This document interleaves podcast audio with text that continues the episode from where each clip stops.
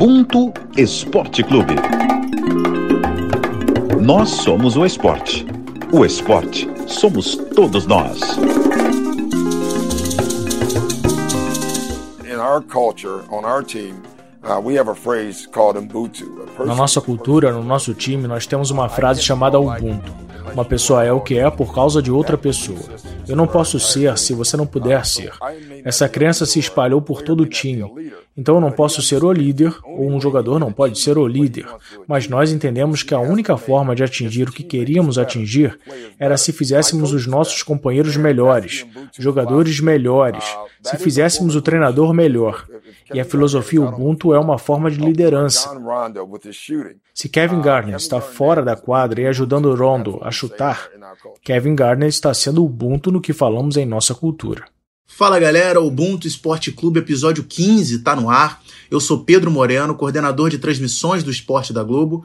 E essa definição de Ubuntu que a gente acabou de ouvir foi do grande treinador Doc Rivers, campeão da NBA em 2008 pelo Boston Celtics, e que implementou a filosofia do Ubuntu para que o time chegasse até o título naquela temporada. É uma história que a gente ainda vai abordar em outras oportunidades por aqui. O Doc Rivers, que dirigiu o Los Angeles Clippers na última temporada e vai defender o Philadelphia 76ers no próximo ano. E a presença dele na abertura já deixa a dica do tema desse episódio: a NBA. Os Los Angeles Lakers conquistaram seu 17º título depois de 10 anos de espera, igualando o número de troféus dos grandes rivais de Boston. Uma lindíssima página escrita na história do esporte, com essa conquista justamente no ano que a franquia sofreu tanto com a perda da lenda Kobe Bryant. Mas a temporada 2019-2020 da NBA ela não chegou ao fim no último domingo. O legado que ela deixou para o esporte, para a sociedade do mundo inteiro, vão além do tempo, são bem mais valiosos que o troféu ou um anel de campeão. E é justamente sobre isso que a gente vai debater e repercutir nesse episódio. Para isso eu tenho um timaço aqui comigo. Vou começar pelos campeões, carinhas felizes aqui na minha frente, pela telinha do computador. Sabrina Conceição, coordenadora de transmissão do Esporte da Globo também. Já se recompôs? Ainda não. Tô, tô no processo. Bom dia, boa tarde, boa noite, parafraseando Marcos Luca. Ainda tô me recompondo, mas assim, é um processo. Até ano que vem pra gente ganhar o próximo. tá certo. Marcos Luca Valentim, irmão, também coordenador de transmissão do esporte. E aí, você, mais tranquilo agora? Certamente mais tranquilo que você, com a camisa do Miami aí. É, vocês não estão vendo, mas a Sabrina esqueceu de falar boa madrugada, então eu vou usar bom dia, boa tarde, boa noite, boa madrugada a todos e todas que estão ouvindo, independentemente do horário. Modéstia à parte, o programa está muito bom, principalmente pela mesa que a gente vai ter aqui. E salve Lakers, salve LeBron James e viva sempre Kobe Bryant. É, e hoje a gente tem aqui dois convidados muito especiais. O primeiro deles, Ronilson Pacheco, teólogo, ativista, uma das grandes referências e cabeças pensantes do nosso tempo.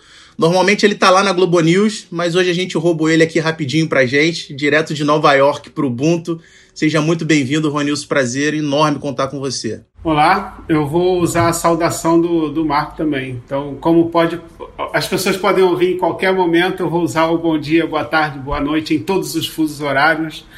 É, e agradecer pela visita para a gente conversar um pouco. Nosso segundo convidado, jornalista fera do basquete, Felipe Souza, sabe tudo de NBA, criador do blog do Souza e do High School Basketball, primeiro site brasileiro especializado no assunto. Seja muito bem-vindo também, Felipe. Obrigado pelo convite e olha, acho que eu vou seguir todo mundo, né? Bom dia, boa tarde, boa noite, boa madrugada qualquer horário que você estiver escutando. Obrigado aí pelo convite. Então, pessoal, essa temporada ela foi histórica por N motivos na NBA, desde a questão do coronavírus, a criação da bolha, o Black Lives Matter, os casos de brutalidade policial. Então, para a gente começar o papo, eu vou citar aqui uma pequena cronologia desses fatos marcantes para a gente dar uma relembrada. É, em 11 de março, a NBA anunciou a paralisação da temporada por conta do coronavírus. E dois dias depois, é, no dia 13 de março, ocorreu o assassinato a tiros de Breonna Taylor, de 26 anos, em Louisville, em Kentucky. E aí iniciam as manifestações contra o racismo e a brutalidade policial nos Estados Unidos. E aí, pouco, pouco mais de dois meses depois, no dia 25 de maio, ocorre o assassinato de George Floyd, 46 anos, por asfixia, em Minneapolis, em Minnesota. E os protestos nos Estados Unidos acabam ganhando uma proporção mundial e se cria aquele todo aquele caldeirão que a gente viu. Pouco mais de dois meses, no dia 30 de julho, retornam os jogos na bolha de Orlando da NBA. É um retorno que ele é marcado pelo um apoio gigante da liga ao Black Lives Matter, é, inscrições na, nas quadras, mensagens nas camisas dos jogadores, jogadores ajoelhados durante o hino, uma comoção enorme, mas pouco menos de um mês depois desse retorno na, dos jogos na NBA na bolha, no dia 23 de agosto, é, aconteceu um novo caso de violência policial, dessa vez com Jacob Blake, de 29 anos. O policial disparou sete vezes em sua direção pelas costas, em Kenosha, uma cidade que fica a um pouco menos de uma hora de Milwaukee. E aí, três dias depois, acontece o talvez o fator mais marcante dessa temporada da NBA, que foi o boicote dos jogadores do Milwaukee Bucks, que deveriam entrar em quadra para o jogo 5 da primeira rodada dos playoffs contra o Orlando Magic, e eles se recusam a entrar em quadra e levaram a público uma carta em que pediam justiça a Jacob Blake. Os últimos quatro meses lançaram luz sobre as injustiças raciais em curso que as comunidades afro-americanas enfrentam. Cidadãos de todo o país têm usado suas vozes e plataformas para se manifestar contra esses delitos. Nos últimos dias, em nosso estado natal de Wisconsin, vimos um vídeo horrendo de Jacob Blake sendo baleado nas costas sete vezes por um policial em Kenosha e um tiroteio adicional de manifestantes. Apesar do apelo esmagador por mudança, não houve nenhuma ação, então nosso foco hoje não pode estar no basquete. Quando entramos em quadra, representamos Milwaukee e Wisconsin. Espera-se que joguemos em alto nível, prestemos o máximo de responsabilidade e nos comprometamos com esse padrão. Nesse momento, estamos exigindo o mesmo das autoridades e legisladores. Estamos pedindo justiça para Jacob Blake e os oficiais serem responsabilizados. Para que isso ocorra, pedimos que a legislatura do estado de Wisconsin se reúna após meses de inatividade e tome medidas significativas para lidar com a brutalidade, responsabilidade e reforma policial. Nós encorajamos todos os cidadãos a se educarem. Tome uma atitude pacífica e responsável e lembre-se de votar em 3 de novembro. Em nome do Milwaukee Bucks. Esses foram Sterling Brown e George Hill, jogadores do Milwaukee Bucks, que leram essa carta. É feito esse resumo, vou começar por você, Ronilson, que está aí nos Estados Unidos, é, para saber qual é o balanço que tem sido feito aí dessa temporada da NBA nesse contexto e qual é também a tua análise diante de tudo isso. A temporada acabou sendo muito sui generis, é, por um contexto que você já falou na, na abertura. É, e eu acho que a mistura com o contexto das eleições americanas. E não só o contexto das eleições americanas, mas o contexto de uma eleição é, em que a questão racial, a tensão social se tornou muito, muito forte. Né? Claro que você tem uma figura como, como Donald Trump, que torna tudo muito mais, muito mais difícil, mas é um contexto bem diferente né, de 2016, né? sem, sem pandemia e sem um nível de acirramento é, tão grande. Dentro desse contexto, o papel da NBA, puxado por, né, por atletas como LeBron, foi extremamente importante. É, e eu acho, eu acho interessante que é, eu acho que uma a gente estava conversando um pouco antes com relação ao LeBron. Eu acho que um, uma das razões pelas quais é, o LeBron acabou sendo a ponta de lança de todo esse de todo esse movimento. Eu acho que uma síntese é, do papel fundamental que a NBA tem dentro desse contexto é, é que de alguma forma a comunidade negra ela tem essa necessidade de que alguém de grande expressão a vocalize. Eu acho que existe uma, eu acho que ainda existe uma grande frustração com essa falta de empenho do Jordan na década de 90, né? Acho que se esperava muito é, do Jordan, para além de, né, do que ele é, o Jordan é o Jordan. LeBron tem que caminhar um pouquinho ainda para chegar lá, mas é, acho que tem um tem uma certa frustração com o que o Jordan deixou de fazer nesse sentido, né? Tinha um contexto ali que era muito semelhante a esse, em que ele se abstém de apoiar um candidato que era um clamor da comunidade negra com relação a um candidato que tinha relações diretas com supremacistas brancos e tal. Então não era uma, uma coisa só de escolher um ou outro, era, era um posicionamento diante de um fato muito, muito concreto. É, e essa temporada, com a tomada de decisão de postura do LeBron, que vai para além das declarações e, das, e, e, dos apoios, mas que faz propostas concretas, inclusive lidera o movimento, e isso tornou tudo muito singular. É, não só na temporada, mas também em todo o contexto americano, pela força que o, que o basquete tem. Tem uma coisa que é extremamente importante aí, é que é, os atletas da NBA, quer dizer, a própria liga, ela chega onde o Black Lives Matter não chega, por exemplo, né? Ele se comunica com quem é, o Black Lives Matter não, não se comunica, inclusive nos grandes centrões é, negros, né, é, no sul dos Estados Unidos, a gente está pensando aí num cidadão é, médio, cidadão comum, com muitas aspas, né, do dia a dia, que não está é, que não tem o tempo sequer para parar para refletir sobre as possibilidades de ativismo e, e posicionamentos e posturas, etc., é, que fica meio confuso com relação às, às relações e manifestações e protestos, o que, que é violência, o que, que é reivindicação legítima. É, com esse público, com essa grande massa que os jogadores conseguem se comunicar rápido, de maneira muito, de maneira muito objetiva. Então, essa foi uma temporada é, muito especial pelo contexto da, da, da, pandemia, quer dizer, ela fura uma bolha, né, aqui usando a, a própria metáfora do, dos locais, ela fura uma, uma bolha de reclusão e lidera todo um novo movimento com relação às reivindicações da comunidade negra nos Estados Unidos, fragilizada pela, é, pela pandemia é, fragilizada pelas precariedades de emprego, fragilizada pela precariedade de saúde, de alguma forma reticente com relação a alguns enfrentamentos por causa da sua própria vulnerabilidade.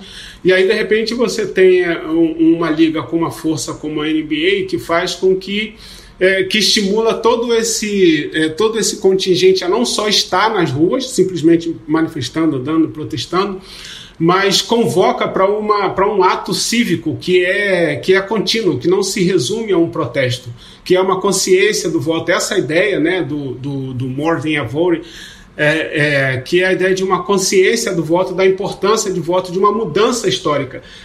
É, essa temporada, é, puxada por todos os acontecimentos, ela trouxe essa consciência de uma mudança histórica possível, né, de fazer com que é, de fato a consciência de que o voto é a grande resposta da comunidade negra e dos mais pobres é, nos Estados Unidos. Então é uma, é uma temporada extremamente sui generis, se tornou um grande problema para o Donald Trump, se tornou um grande problema para o governo americano, é, porque ele não está falando com ativistas, não está falando com manifestantes, né? ele fala, ele está falando com cidadãos comuns. Agora é, é, um pouco cidadãos comuns que estão envolvidos numa grande causa é, de mudança social nos Estados Unidos de reivindicação pelo fim da violência, da violência policial. Então se tornou um momento é, extremamente especial, com um time muito singular, né? Evidentemente. É, também é preciso levar em consideração a força que o Lakers tem, né? É, o LeBron como um grande, uma grande estrela, mas também o Lakers como um grande time e num momento de grande visibilidade. Né? Seria diferente, talvez, com, algum outro time. É, o Lakers é um dos é um dos times. O Felipe pode me corrigir se eu estiver é, equivocado ou tão equivocado, mas é um dos, dos times que tem é, é, torcida em todo o território americano. Né? Ele não é tão restrito no seu estado, mas em todo o território americano. Então isso se tornou um fator extremamente de grande dor de cabeça para o governo americano e para Donald Trump, mais uma grande força para os ativistas por justiça nos Estados Unidos. Felipe, quero saber também tua visão é, e além disso vou deixar mais uma pergunta aqui. Se você acha que é, o fato dos jogadores estarem é, reclusos na bolha foi fundamental também para que esse movimento dos jogadores fosse tão unitário, assim, de alguma forma o fato dos atletas estarem reunidos, vivendo ali diariamente, se isso, na tua opinião, acabou fortalecendo de certa forma a luta.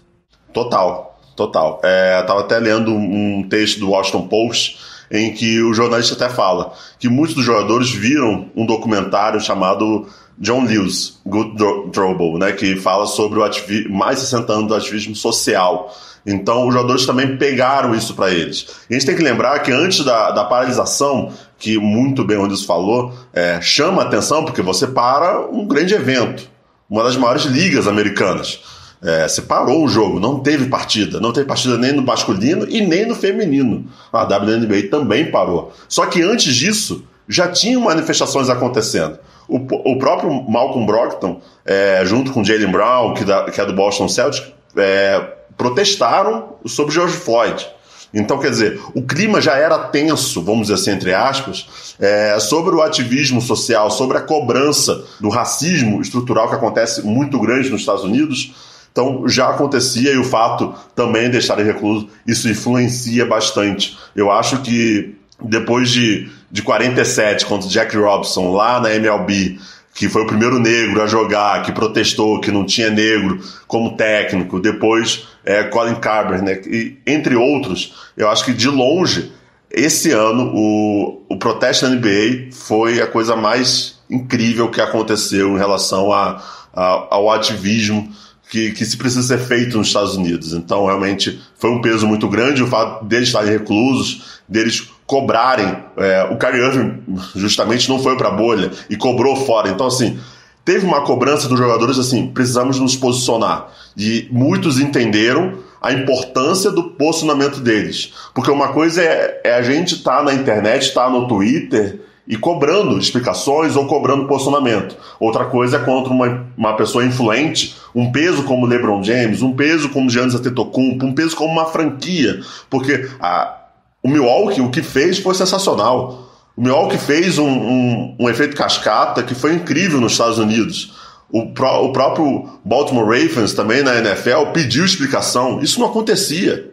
Isso não acontecia porque assim, negros morrem todos os dias no Brasil, nos Estados Unidos, em qualquer lugar. Isso não acontecia. E pela primeira vez, todas as ligas, ou alguns times também, se posicionaram. Então, quer dizer, olha a mudança que a própria NBA e os próprios jogadores fizeram e tiveram participação é, nesse pensamento. Então, foi, foi realmente incrível essa temporada. Certamente eu vou passar passar a bola aí na sequência para o Marquinhos, para Sabrina, mas eu acho importante a gente destacar essa questão que vocês já até bateram do, do respaldo da NBA, né? Que é algo que a gente discute muito aqui no Brasil, que falta da, da dos clubes, das confederações, das federações. É, a atuação da NBA nessa temporada, como exemplo de liga organizadora também, assim, ela foi sensacional. Na minha opinião, foi a liga no mundo inteiro que, que melhor geriu essa questão. É, assim, deram um show desde o início da administração da questão do coronavírus, a criação da bolha, a seriedade como o tema foi tratado. A gente até conversava ontem é, sobre o exemplo do, do ala do Houston Rockets, o Daniel Rouse, que é, é, ele acabou sendo expulso da bolha porque levou uma mulher que não era autorizada para o seu quarto. Então, assim, é, depois de todo o respaldo é, e isso além de todo o respaldo que, que, que, a Liga deu ao posicionamento dos atletas depois que a bolha entrou em vigor. Mas acho que também é um, foi um show assim de organização da NBA como liga, né? Perfeito. Só, só, só para complementar, eu acho que tem, a gente tem que botar um, um, um ponto importante. Os jogadores entendem que eles têm um peso muito maior que a própria liga na temporada. Então, os jogadores pararem, não vai ter, não vai, não vai ter liga, não vai ter campeonato. E, pra, e aí o americano gosta muito disso, né? Business, você para você é, fala justamente para eles: ó, não vai ter jogo porque os jogadores não querem entrar em quadra. O desespero é enorme.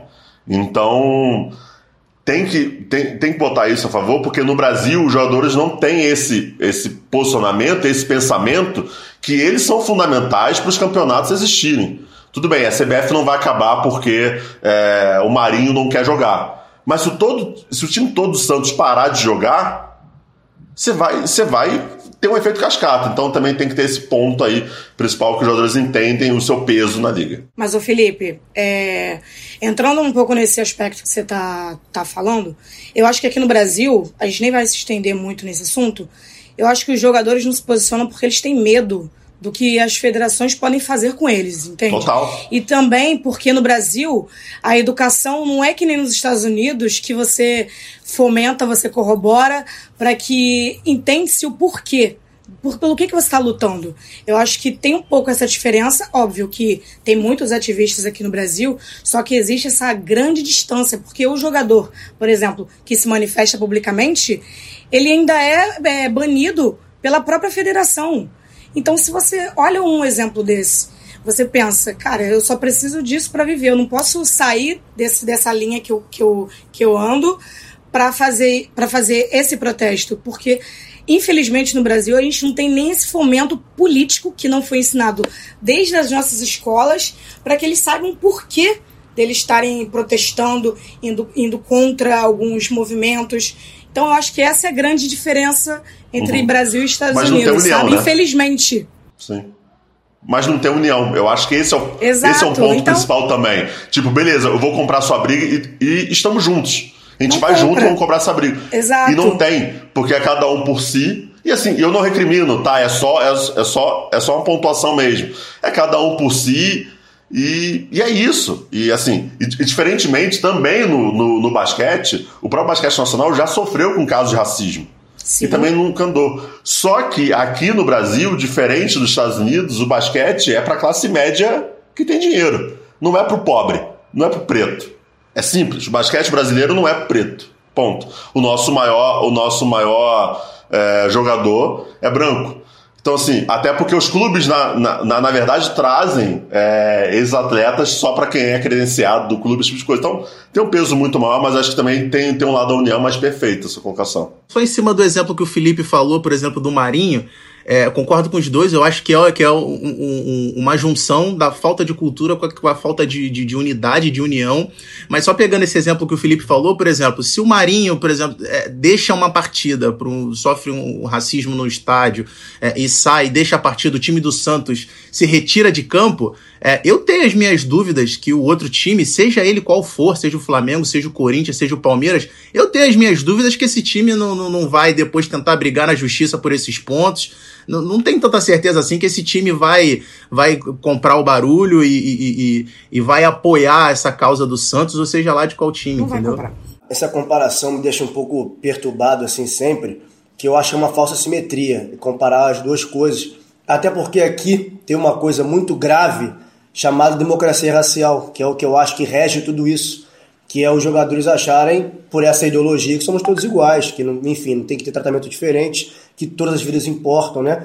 Então, o Ronilson falou do esporte como uma ferramenta democrática de acessar todas as áreas, né, de conseguir chegar nos confins de onde está onde tá a população preta de fato, que não tem esse acesso orgânico, que não consegue entender pelo tempo, pela falta de, de compreensão da importância da luta, eu acho que o esporte vem como essa ferramenta e aí ele tende e ele pode superar essa democracia racial, porque as pessoas, jogadores, quando tiverem o respaldo social, que aqui é o que falta, mais do que a unidade, o respaldo, porque quando uma pessoa se manifesta, as outras, mal ou bem, sentem mais confortáveis a fazer o mesmo, porque sabem que algo está errado. Né? Então, eu acho que a unidade só pode vir através do respaldo, essa pessoa se manifestar e não ser atacada, não sofrer sanções, não achar que é mimimi. O Marinho falou isso recentemente no Bem Amigos. É, as pessoas nos Estados Unidos, o Ronilson sabe muito melhor que eu, obviamente. Você pode discordar da forma como estão conduzindo os protestos, da forma como os jogadores protestam, mas vai ter um lunático ou outro só que vai dizer que não existe racismo. Aqui não. Você começa a protestar contra o racismo, mas isso não existe, não é bem assim, somos todos iguais, etc. Então essas, essas, essas similaridades, no fundo, tem uma diferença muito grave que é essa democracia racial, que é esse mito que criaram aqui.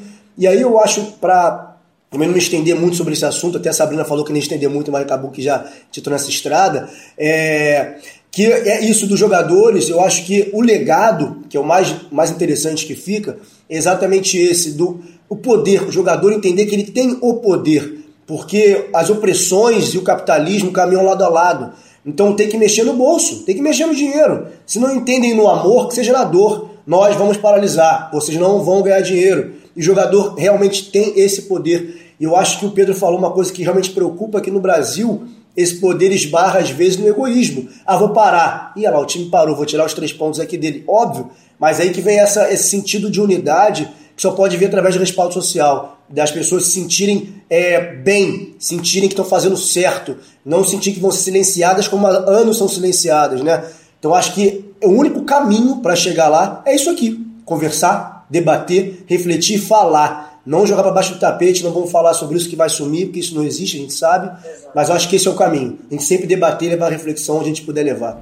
E sempre esbarra na educação, né, gente? Então, isso que o Marcos falou é resumindo, é a educação que o brasileiro, infelizmente não foi educado em várias vertentes, então por isso fica cada um por si. Só para incluir um, um, ponto nesse assunto que não era para se, se, estender, mas se estendeu, porque é importante a gente pensar esse lugar do racismo estrutural, né, mesmo na formação da sociedade brasileira. E eu acho que entender isso ajuda a gente a entender, inclusive, o posicionamento dos nossos atletas e essas diferenças. É, eu acho que o racismo no Brasil é bem mais eficiente do que nos Estados Unidos. Né? Os Estados Unidos teve uma, uma válvula de escape importante, que é a própria é, que foi a própria possibilidade da comunidade negra montar os seus, os seus guetos de, de resistência. Então, é, você tem. É, é, extremamente importante o papel das Black Church, das igrejas negras e das instituições negras de ensino, né, sobretudo as universidades negras. Então, é, elas foram lugares de formação, de resistência extremamente importante, que deu um grande background para grande parte, para qualquer grande líder negro, é, direto ou indiretamente, está marcado por isso. Ou ele é marcado pela Igreja Negra, ou ele pertence, ou os pais pertencem, os avós pertencem, ou isso está no seu background familiar, ou tem uma passagem, né, pensando aí nos grandes intelectuais, ou tem uma passagem, uma relação com alguma grande instituição negra, sei lá, né, uma universidade negra como a Howard, por exemplo, enfim. É, no, no, no, Brasil, e aí exatamente pelo que o Marco colocou, né, é, pela lógica da democracia racial, e a democracia racial não é uma fatalidade, não é uma coisa que acontece e, olha, nós somos muito diferentes e a gente convive bem, mas é, é uma escolha deliberada, numa forma, uma estratégia deliberada de neutralizar qualquer possibilidade de reação com relação à questão racial no Brasil. Ela é, é, é uma ideia imposta como uma estratégia para evitar que o Brasil tivesse qualquer tipo de levante, como aconteceu nos Estados Unidos. Não por acaso democracia racial acontece durante a ditadura na década de, na década de 60 é, porque tem os paralelos com os, as lutas antirracistas nos Estados Unidos na década de 60, o movimento Luther King, etc. Então, isso neutralizou completamente qualquer possibilidade, ou em grande parte, qualquer possibilidade de conexão ou de formação de, de, de uma consciência, né? É, e de comunidades organizadas que pudessem disseminar essa consciência. Então você não tem esse background, você não tem esse lastro. É, é, difícil exigir consciência. Eu às vezes faço isso porque às vezes eu chego no limite também, mas é, é, é difícil você exigir esse nível de consciência racial de muitos jogadores ah, que não tem nenhum background que faça com que se relacione com isso. Então tudo que ele tem no seu, no seu horizonte, o quanto que a sua vida pode se equiparar ao melhor estilo de vida que as pessoas brancas têm, que as pessoas ricas têm. Né? E, e, rica e branca aqui, no caso do Brasil, é quase, uma, é quase um sinônimo nesse sentido.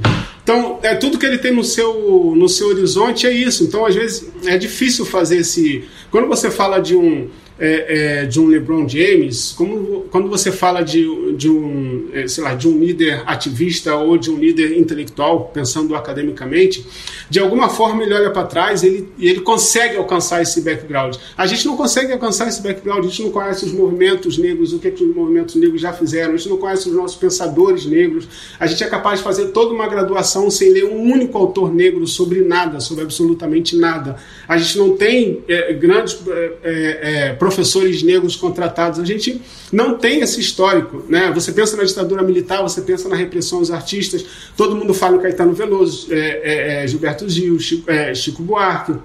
É, você fala, sei lá, você pensa no teatro, você pensa em Zé Celso Martins, Rei da Vela, todo mundo conhece isso. Mas ninguém sabe, por exemplo, como a ditadura militar acabou com o teatro experimental do negro, do Abdias do Nascimento. Como que Abdias do Nascimento também foi exilado é, como foi um pensador importante. Eu estudei numa universidade, que é a PUC, que Lélia Gonzalez foi diretora do Departamento de Ciências Sociais, e as pessoas não conhecem Lélia Gonzalez da própria PUC Rio. Então você, esse, quando você corta esse link, você corta, isso é memória, né? isso é ancestralidade, isso é background, isso te permite alguns posicionamentos, dizer, esse aqui é meu limite. Ali, é, a morte de George Floyd foi, é aquele dizer, isso é um, esse é o meu limite. Né? Não só aquela imagem, aquela estética né, de um homem branco ajoelhado com as mãos no bolso, o cara não teve trabalho sequer tirar as mãos do bolso para matar o, o, cara. É uma imagem tão forte e tão conectada com um, um, contexto de escravidão que aquilo ali ia dizer: esse é o meu limite. Então, isso, é, é antes de qualquer coisa, é, é importante a gente refletir como que o racismo no Brasil é eficiente. Né, a ponto dos nossos atletas negros não se conhecerem como tal, não se reconhecerem como tal. Aproveitando que o, que o Ronilson falou de Abdias Nascimento, o genocídio é, negro, do negro brasileiro, que é um livro que todo mundo deveria já ter lido, ele fala justamente isso, dessa diferença entre o, o povo africano que mora nos Estados Unidos e do povo africano brasileiro que, que reside aqui no solo brasileiro. Que lá nos Estados Unidos tem-se essa, essa cultura, essa educação de fazer polos de negros que se, que se corroboram legislativamente, se corroboram religiosamente, como você falou. E aqui no Brasil, a gente teve tanto problema em relação a isso que tudo da gente foi apagado. Então é isso que a Abdias relata, que o Brasil teve essa, essa discrepância de, de educação, de cultura, de política, inclusive, que nos faz tão distante dos Estados Unidos. Perfeito, duas colocações assim é, perfeitas. É, e aí a gente, para avançar aqui, relembrar, até passar por, por algo que o Ronilson já falou lá no início, que a NBA também vai ter um papel super relevante nessa eleição do novo presidente dos Estados Unidos, que vai acontecer no dia 3 de novembro. É, isso porque os jogadores capitaneados pelo LeBron é, massificaram ao longo dos playoffs a importância do voto, seja nas entrevistas, com camisas na, na quadra. É, nos Estados Unidos, a gente bem sabe, o voto ele não é obrigatório. Nas últimas eleições, apenas 60% dos americanos exerceram esse direito ao voto. E aí, lá em julho, o LeBron se juntou com alguns artistas e alguns outros atletas, como Patrick Mahomes, Damian Lillard, Lila Leslie, e criaram o More Than a Vote, que o Ronilson já, já adiantou, que é uma espécie de coalizão para proteger os direitos ao, ao, voto de negros e grupos minoritários é, que acabam sofrendo com manipulações políticas que tiram seu, seu direito de votar.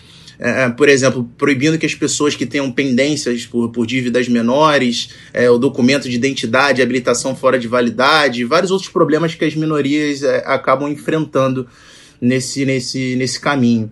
É, tem inclusive um documentário bem legal na Netflix chamado Explicando o Poder do Voto, que mostra nitidamente como a política norte-americana ela cria obstáculos, é, obstáculos e, e, dificulta o acesso ao voto, e isso é, é, é, é orquestrado. Né? Então, esse grupo, além de conscientizar a população sobre a importância do voto, ele age de maneira a garantir que essas pessoas é, terão condição de votar. Ronilson, é por aí mesmo, mais do que decidir as eleições através dessa conscientização, a NBA e os atletas elas, eles podem mudar a compreensão das pessoas em torno da, do que é a eleição, do que, que é o voto? É, eu acho que, sobretudo, para ser bem breve, eu acho que, sobretudo, é, tem ajudado a mostrar a, o, que o voto é capaz de, o que o voto é capaz de mudar. Né? É, eu acho que existe uma gran, um grande clamor né, liderado pelo, por esses atletas, né, tendo a, a NBA como grande plataforma. Eu acho que tem um grande clamor de mostrar é, o limite em que a sociedade americana chegou é, e qual a importância do voto da comunidade negra nesse, é, nesse contexto. Então, muitas das situações que num ambiente normal é, não estimularia, sobretudo por causa da pandemia também, não estimularia o voto, sobretudo da comunidade negra. Você tem um, você tem um tempo para poder fazer qualquer outra coisa, o que você menos faria era votar por um desânimo total. É, eles têm feito um papel, tem um, papel extremamente importante de estimular com que isso seja feito mesmo a comunidade negra não sendo a maior a maioria da população nos Estados Unidos, ela tem ela pode fazer um diferencial incrível. E eu acho que o grande efeito dessas dessas manobras, eu acho que são essas, colocar as arenas, por exemplo, né, que é um lugar extremamente mais atraente, mais conectado com a comunidade local, para serem locais de voto, por exemplo, é, pode ter um efeito extremamente importante. É, isso que você falou sobre a Covid até foi algo que foi conversado é, é, entre os jogadores, depois do boicote do Milwaukee, a Associação dos Jogadores negociou nos termos que, que, tratavam da retomada da NBA que em todas as cidades onde a liga possuísse franquias, os responsáveis pelas equipes teriam que trabalhar para converter essas instalações em locais é, de votação para as eleições. É, para garantir que as comunidades vulneráveis, principalmente a, a questão do, do Covid-19, conseguissem votar com, com segurança. Na questão das eleições, eu acho que o, a NBA veio muito forte dessa vez contra o Donald Trump, que não é a primeira vez, né? já que o Golden State, quando foi campeão em 2017, se recusou a ir na Casa Branca, né, porque já não concordava com questões e posicionamentos do atual presidente, o que reflete uma coisa muito diferente, né, porque na candidatura do, do Barack Obama, o próprio LeBron James doou 20 mil dólares para a campanha, para fomentar mais ainda. É um reflexo muito, muito gigante. Mas eu acho que nessa questão que o Ronilson falou, do basquete e do esporte no geral, ser uma ferramenta de política, é, eu acho que daqui para frente essa bolha, por conta do Covid, vai ser um trampolim porque eu acho que vai ser daqui para cima e eu espero que seja daqui para cima, né? Pensei no que o Ronilson falou lá atrás, no início do programa, de do Trump, da relação dele do esporte não ser mais aquele cidadão comum, né, falando sobre política, né? É uma coisa que o esporte né, é uma seara que atinge esses é, de forma democrática, como a gente falou aqui todo mundo.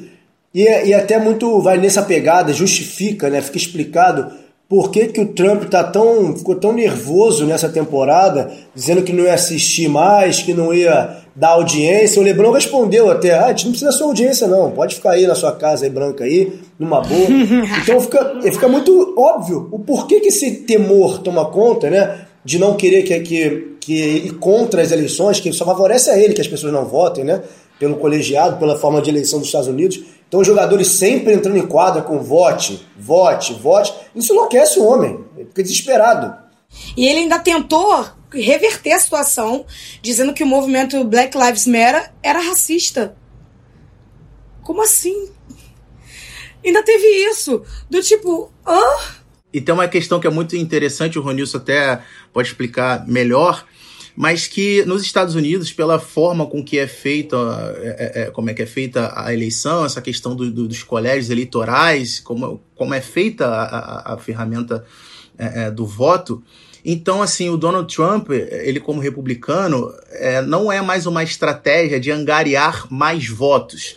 Se ele conseguir a manutenção daquele, da, daquelas pessoas que já votam nele, naqueles conservadores, por mais que ele não tenha a maioria dos votos, isso já de certa forma pode garanti-lo como presidente, entendeu? Então, é, essa questão dele de, dos ataques que ele faz, até a forma com, com que as pessoas viram no, no debate, é uma maneira que é, não é uma busca por mais votos, é uma maneira para conseguir segurar ali os votos Se que ele tem. Se manter né? linear, exato. É reafirmar, né? O que já tem. Exatamente.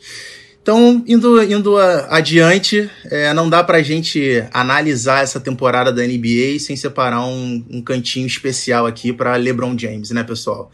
Aos 35 anos, o cara foi o protagonista dessa temporada, do início ao fim, por vários motivos, dentro fora das quadras.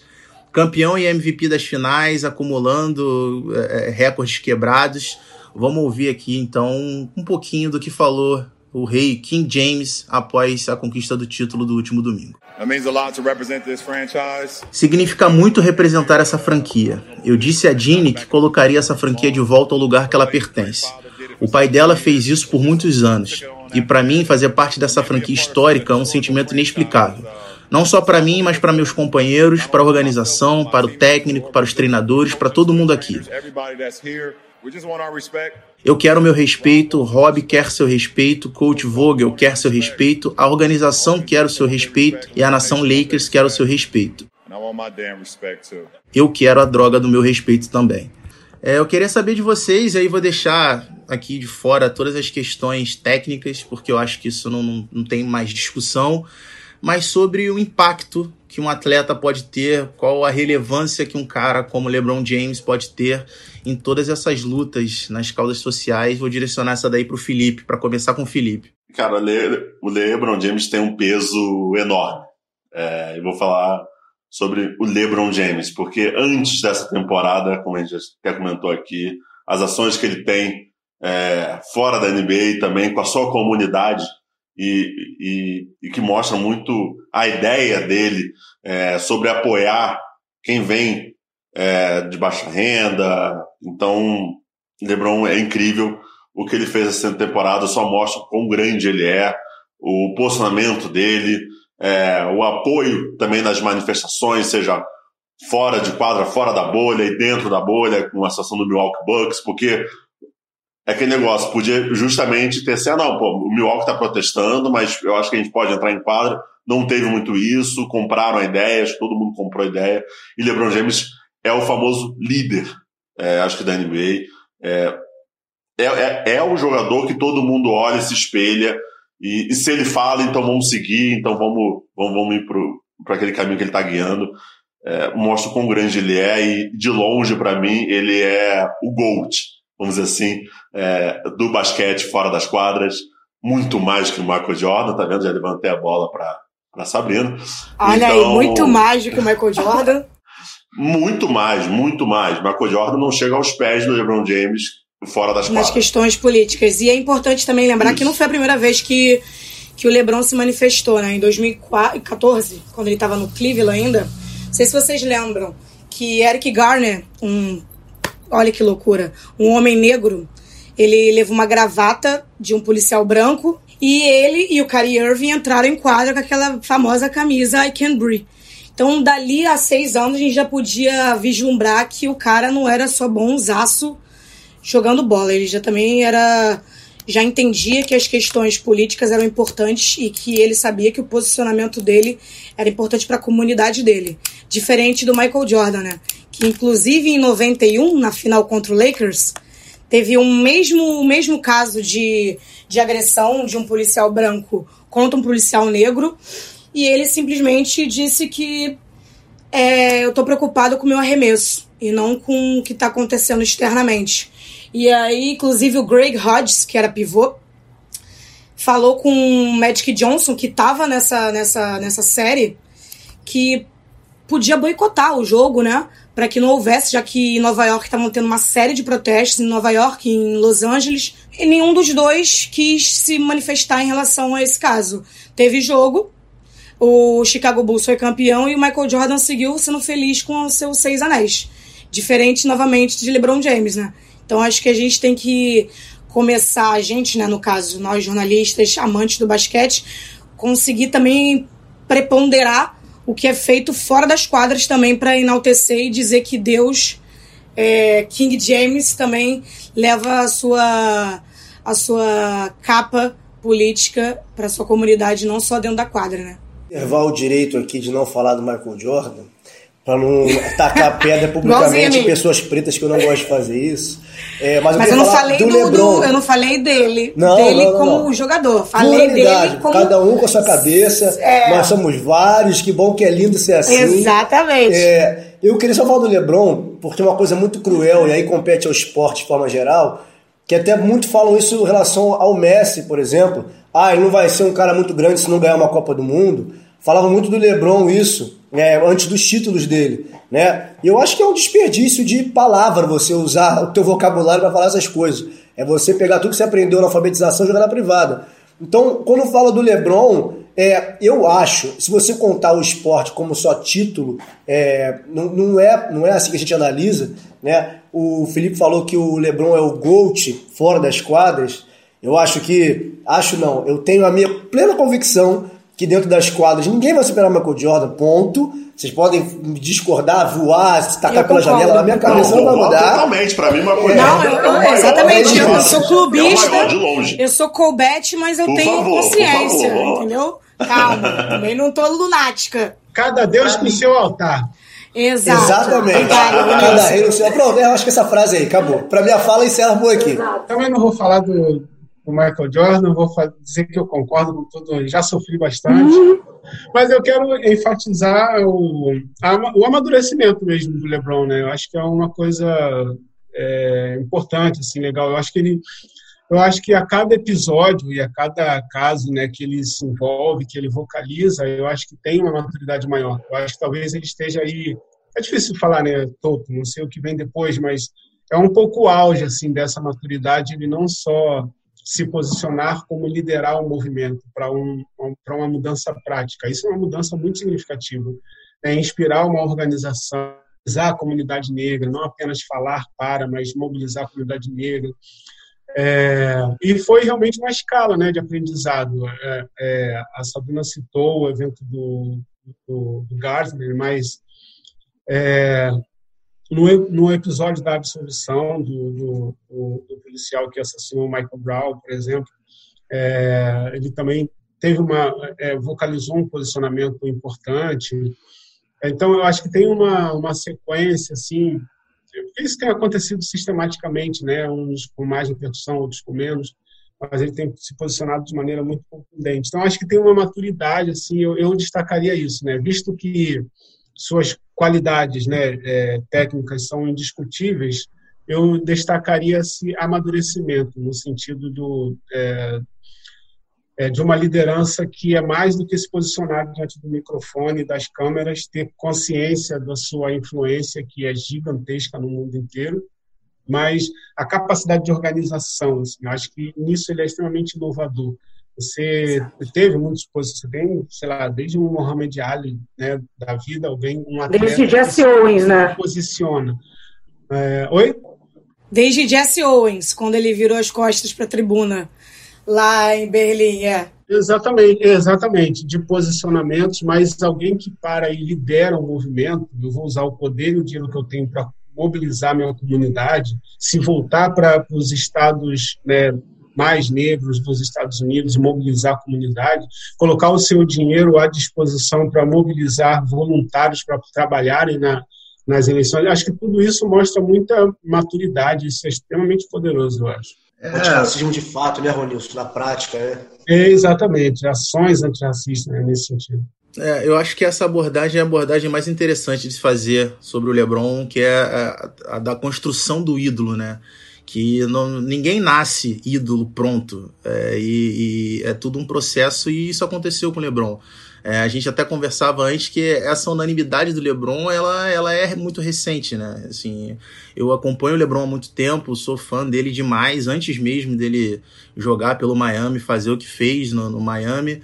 Mas desde lá do Já discutimos muito no passado. Já, já. Muito. Via Facebook. é, no, no, no, início dele lá em Cleveland. E o, Le o LeBron, ele sempre foi muito contestado, assim, e, e, esse posicionamento dele não começou hoje, ele já se posicionava contra essas questões há muito tempo. A Sabrina citou aí a, o movimento do I Can Breathe, que inclusive foi feito, é, houve conversas dele com, com o Kobe Bryant na época, para o lançamento da camisa. Em 2013 ele já liderava movimentos é, nesse sentido, é, até a, a fundação dele, o I Promise, que ele construiu o colégio, o colégio público lá em Akron, na cidade natal dele, em Ohio que acabou se tornando referência nos Estados Unidos. É, em, em 2016, a gente estava falando do Trump, mas ele liderou um boicote no, no, é, jogando pelo Cleveland para que o time não ficasse mais hospedados em hotéis da rede do Trump. É, mas essa aceitação das pessoas em relação ao LeBron, do, ao LeBron, até como, de certa forma, como atleta, ela demorou a acontecer. Foi todo, foi todo um processo, né? E Total. que bom que aconteceu, né? Porque a gente estava precisando, o nós mundo, né, que eu digo, a gente estava precisando de uma referência para entrar naquela lista, né, de Jesse Owens, Muhammad Ali, Mandela, é, esses, essas linhas de movimentos históricos contra o racismo, né? Acho que com certeza o Black Lives Matter com o LeBron vai ser colocado nessa prateleira sem dúvida. Galera, a próxima temporada, ela ainda não tem data confirmada, tá prevista aí para janeiro, né? Mas pode ser que até que seja empurrada para fevereiro ou março para que se reforcem os protocolos de segurança, porque para que se haja a presença de público nas arenas, a NBA quer voltar na temporada que vem é, com público, é claro que não na totalidade, mas de maneira parcial, como tem acontecido já em outros esportes nos Estados Unidos, inclusive na NFL. E aí eu queria saber de vocês, pelo prisma desse recorte que a gente fez aqui no episódio de hoje, o que, que vocês esperam para a próxima temporada? Eu, eu confesso que teve um, é, um novo um novo enamoramento com a NBA e, e, e, os jogos depois de tudo isso, de minha, minha, de minha parte.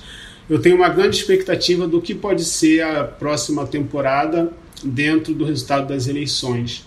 Que embora eu acredite numa, tudo indica uma, uma virada, mas eu sou muito sou muito reticente ainda com relação ao Trump como um candidato abatido.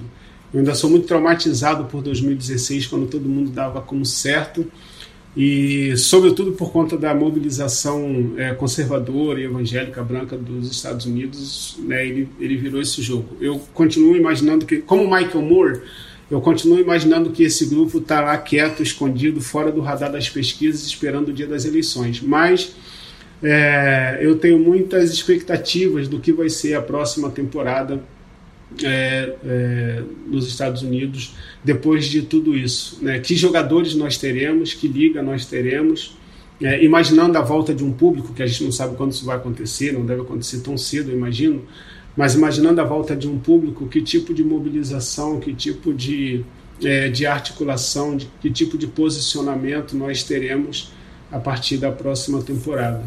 É uma grande expectativa. Olha, expectativa também está em alta. É, acho que essa temporada mostrou que o esporte é fantástico mesmo sem torcida. É, a gente quer estar tá acompanhando, obviamente, o torcedor quer estar tá no ginásio vendo, mas a atenção que esse último jogo mostrou para todo mundo que acompanhou mostra quanto o esporte é enorme.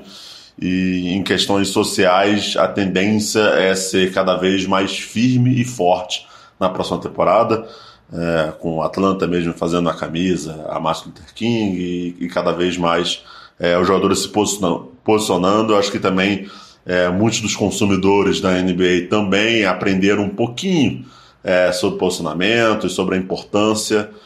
É, a gente vai ter uma temporada, acho que fantástica. É, cada, cada vez mais a gente vai ter essa temporada melhor, então eu espero que seja uma temporada de alto nível técnico, mas na questão social também em evolução cada vez mais. Eu acho que está muito ligado no que o Ronilson falou, né?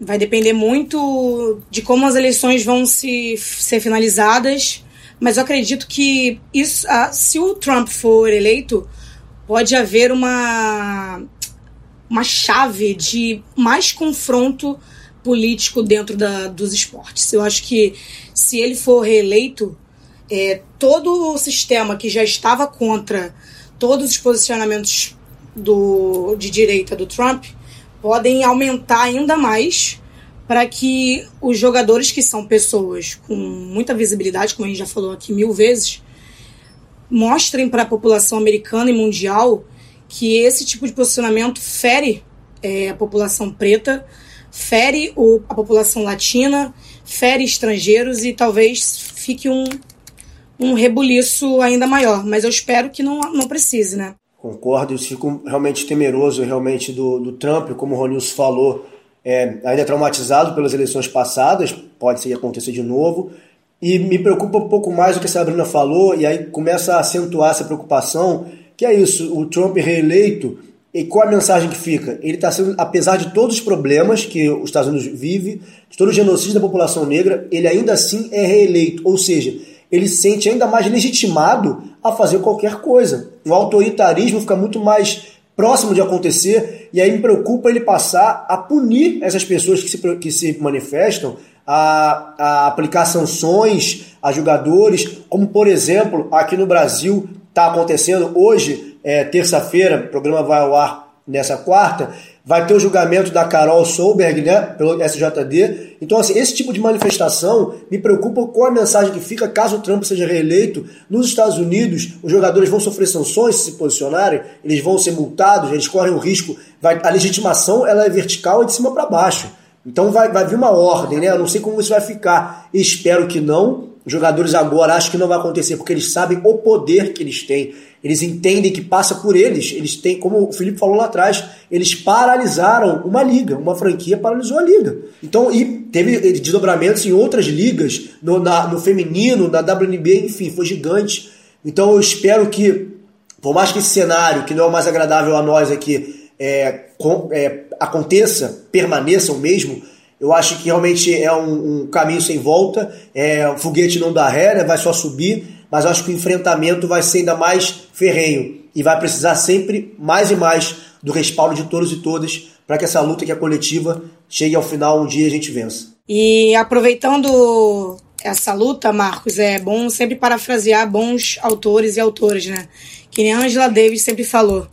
É, a liberdade é uma luta constante, né? Então acho que o, o fluxo é seguir sempre lutando pela liberdade. Concordo, assino embaixo, corroboro tudo que vocês disseram. É, só queria acrescentar que eu acho que o, o maior ensinamento dessa temporada da NBA pra, pra gente, principalmente que lida com esporte, é que não dá para desassociar uma coisa da outra. Essa é uma discussão que ela é eterna em quem lida com esporte, de que você não pode se misturar a questão política com a questão esportiva, com a, questão social, e eu acho que é, essa temporada da NBA, na minha opinião, ela deveria servir como um ponto final para essa discussão, porque ela deixou mais provado do que nunca que é, essas coisas elas estão interligadas. E tem sim que o esporte ele movimenta muito mais é muito mais do que uma bola na cesta é muito mais do que um troféu é muito mais do que um anel. Como eu disse lá no início é, o legado dessa temporada da NBA ele é histórico. A temporada 2019-2020